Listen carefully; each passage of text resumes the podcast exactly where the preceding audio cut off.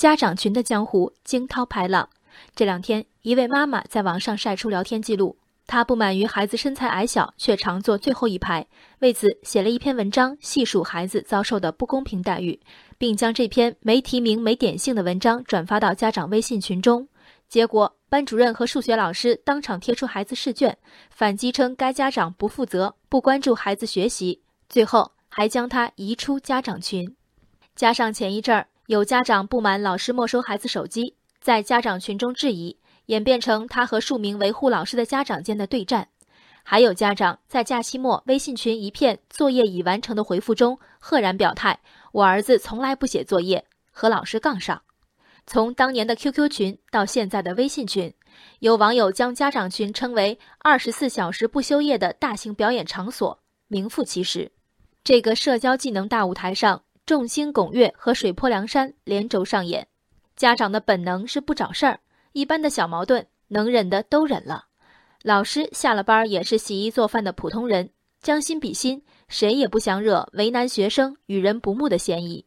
枝节越少，社交成本越低，这个道理家长懂，老师也懂。家长和老师杠上的情况，大概率是老师的权威压迫了家长的某根神经。传道授业解惑。矗立讲台，自高向低输出。老师这个职业最特殊之处在于，在师生的小环境中，他们是心理上和事实上的权威。这种权威不仅限于裁定试题答案的正误，更扩展至是非判断和班级人际生态的形成。对于孩子，这权不小。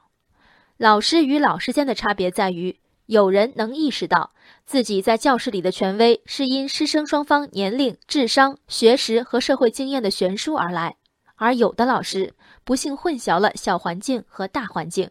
课堂里的权威或是班级管理的必须，但如果把这种权威感带出课堂，带至成年人面前，遇到抵抗则在意料之内。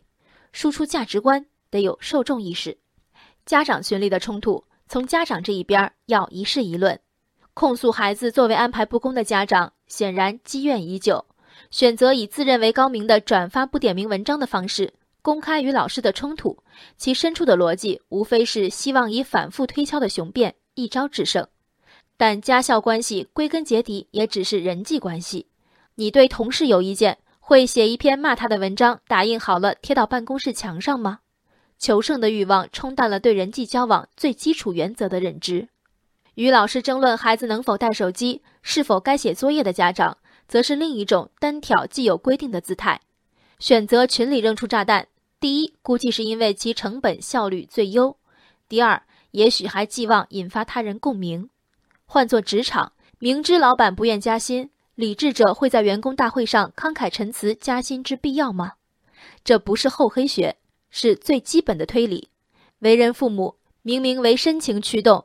最终做的事儿却是打一开始就能看到糟糕结局的。我做家长的时间不长，做学生的时代却也耳闻目睹许多家校纠纷。将地点变换至微信群中，其实并无新事。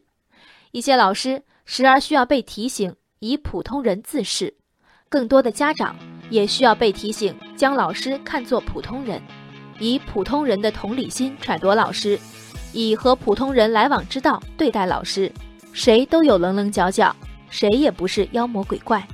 人生海海，见微知著。我是静文，往期静观音频，请下载中国广播 app 或搜索微信公众号“为我含情”。